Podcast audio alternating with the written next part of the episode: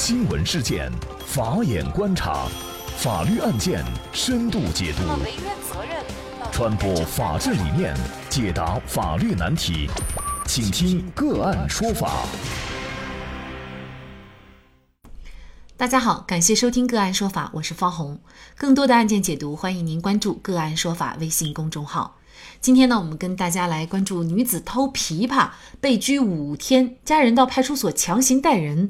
被刑拘。具体案情呢，我们先一同来了解一下。那么，据成都商报报道，直到父女两人被关进看守所，杨某都不敢相信事情会恶化到这个地步。他始终认为，不就是摘了几斤枇杷，不可能上纲上线。然而，刑事拘留决定书上白纸黑字写着“妨碍公务罪”。后悔已经来不及了。五月十号下午，岳池县朝阳乡村民五十一岁的冉某和同村的一名妇女商量，准备到村里的水果种植大户刘老板的果园里啊，去摘点枇杷来吃。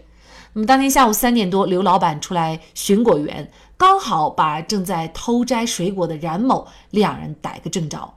刘老板呢，随后就拨打了岳池县公安局乔家派出所的报警电话，民警迅速来到果园，就将冉某等二人带回派出所接受调查。那据警方介绍啊，冉某被带回派出所不久以后，冉某的丈夫杨某，还有女儿小燕和一些亲戚也赶到派出所办公室，质问民警为何要把冉某带到所里。杨家人大吵大闹，干扰了派出所正常的办公秩序。民警出来制止了好几次，但无济于事。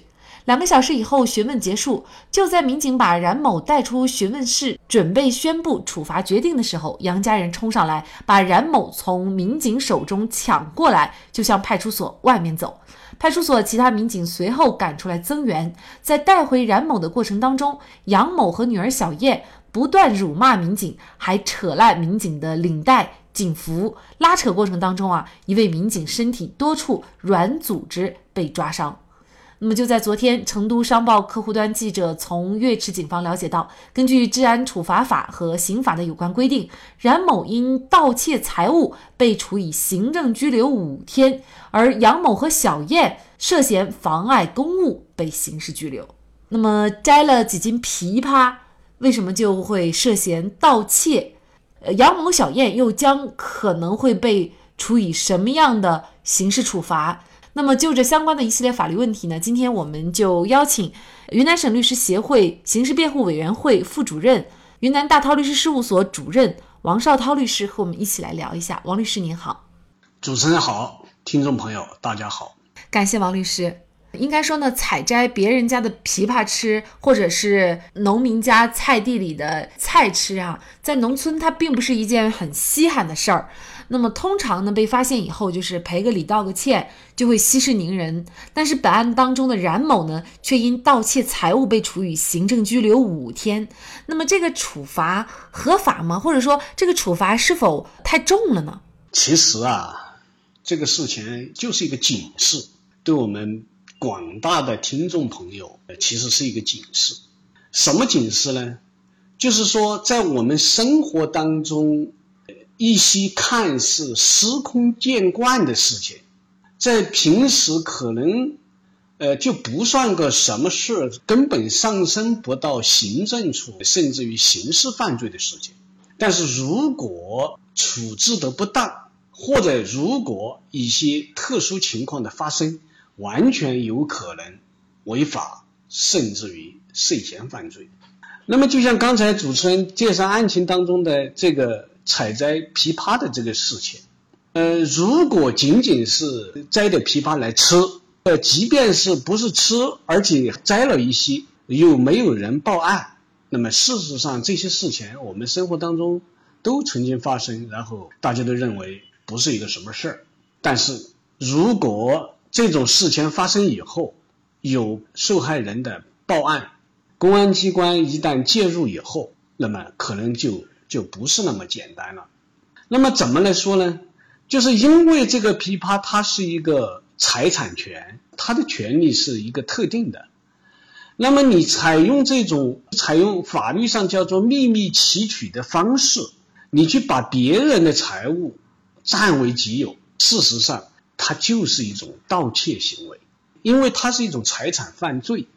那么这种财产犯罪呢，在我们刑事追究的时候，它一定要有一定的金额，因为这个各地的经济发展的水平不一致，在我们国家，所以它的立案的标准、立案的金额的数额的大小，它是有差异的。比如说，在我们云南的这个地方，它的立案的标准就是盗窃的财物的金额在一千五，也就是说，如果这个盗窃的金额达到了一千五百元，那可能就会立案侦查了。那么，但是并不等于说没有达到这一千五，他就什么事儿没有。事实上，他无论是金额是多少，其实它都是一种盗窃行为。而且，只要是采用这种秘密提取的方式盗窃人家的财物，它都有它的违法性。所以，即便是没有达到这个呃刑事立案的标准，但是他有可能触犯《治安管理处罚法》的规定。我们来看这个《治安管理处罚法》的第四十九条，就是盗窃公私财物，处以五日以上十日以下的拘留，并可处。处以五百元以下的罚款，那么也就是说，在这种情况下，它是没有金额的限制的。只要你是一种盗窃行为，他就有权利来进行处罚。这个是这个是从实体上来看，我们来看公安机关的处罚，它究竟有没有依据？另外，从一个程序上来看，因为从本案当中反映出一个呃。一个问题来，就是民警把他涉嫌盗盗窃的这个冉某带带到所里面，所以他的家里面就家人就到派出所大吵大闹，因为采摘人家的枇杷，就这个冉某带到这个派出所，这个行为又有没有问题呢？我认为完完全全是没有问题的。为什么没有问题呢？因为人家已经有一个报案在那个地方，那么作为我们民警，作为公安干警在。接到这个办案以后，他一定是要把这个涉嫌盗窃或者说涉事的这当事人带到派出所进行一个初步的调查，究竟是发生了一个什么事情？采摘枇杷，你采摘了多少？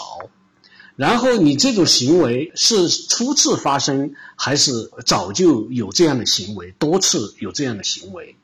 你以前有没有同样因为这样的行为有前科？这些都是需要进行初步调查的。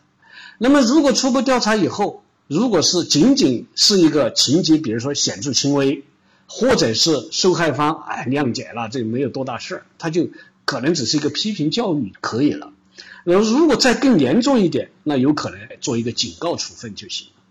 但是如果在这个过程当中你还有其他更严重的行为，那么有可能他就是。涉嫌触犯了这个治安管理处罚法，又被行政处罚，甚至于如果还有其他的金额已经达到了盗窃的立案的标准，有可能还涉嫌一个刑事犯罪。所以，我们从程序上来看，我们的警察在这个事件当中也没有任何问题。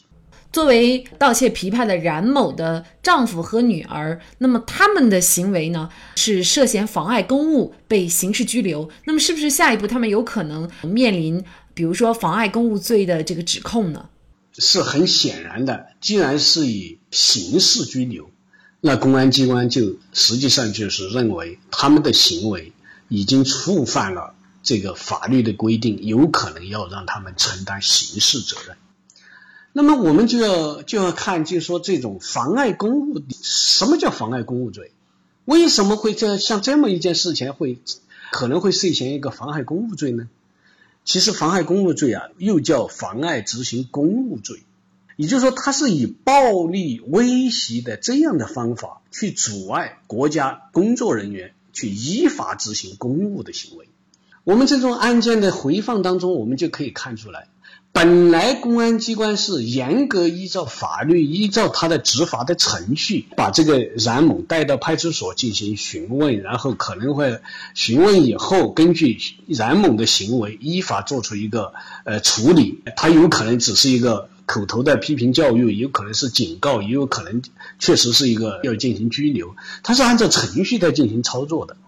但是他的这种家人在派出所里面大吵大闹。甚至于把这个冉某就强行的带离派出所，甚至于导致发生了跟警警察发生抓扯，然后还致民警的一些身体上的伤害。在这种情况下，很显然是涉嫌构成了妨害公务罪的。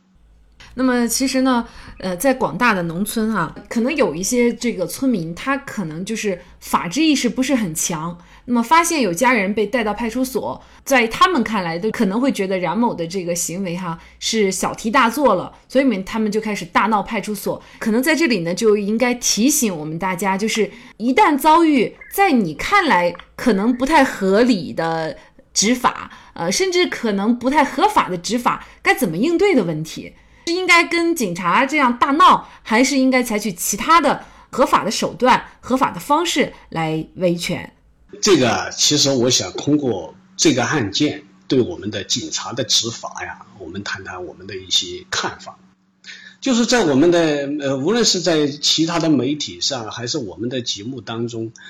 多次对我们警察的执法活动当中可能有违法的地方、违规的地方。不当的地方，我们都会提出一些批评的意见建议。但事实上，这是我们希望我们的警察在执法当中更人性、更文明、更怀有一种善意的这种执法。但是事实上，我们也希望能够我们的警察的这种执法更有权威。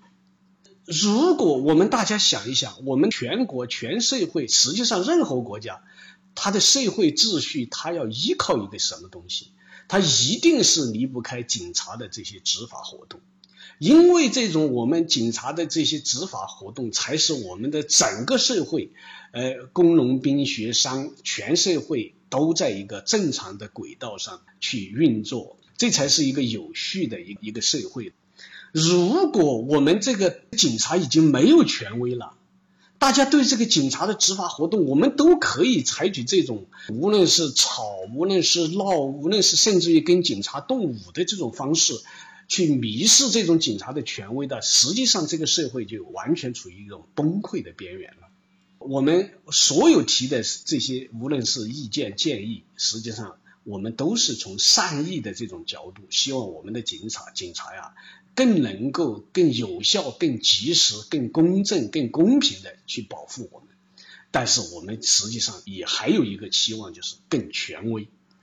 那么，如果我们要需要他这种权威，所以我们就必须要去尊重、遵从，甚至于服从警察的这些依法执行公务的行为，就必须要去服从，必须要去遵从他们的行为。但是，我们从另外一个角角度去考虑。如果我们认为我们的警察在执法活动当中有问题、有违法、有违规，你怎么办呢？我们是不是直接就去通过这种暴力的方式是去解决呢？肯定是不是这样的。那我们可以通过什么方式呢？事实上，我们是有救济程序的，可以通过申诉的程序，可以通过控告的程序。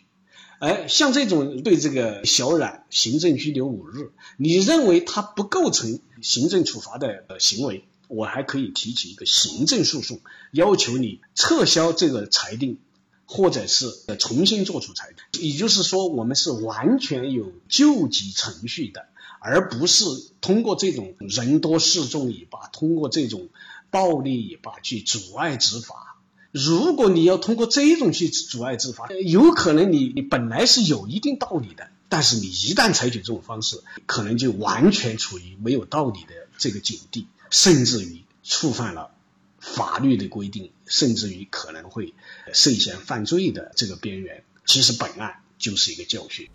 所以呢，应该说是一个案子当中啊，涉及到的两件事儿，都体现了就是我们大家其实还是应该掌握一些法律常识，呃，有一些法律意识，遵守法律法规。另外呢，可能在道德上还要引用一句古语哈，叫做“勿以恶小而为之，勿以善小而不为”。那么也就是说呢，只要是善，即使是小善也要做；但是只要是恶，即使是小恶也不能做。这个就是我们做人的道理。好，那么在这里呢，也再一次感谢云南省律师协会刑事辩护委员会副主任、云南大韬律师事务所主任王绍涛律师。那么大家如果想获得我们本期节目的全部图文推送，大家可以关注我们“个案说法”的微信公众号，公众号里面搜索“个案说法”就可以找到我们加以关注了。您输入“盗窃”“盗窃”就可以获得今天节目的全部推送。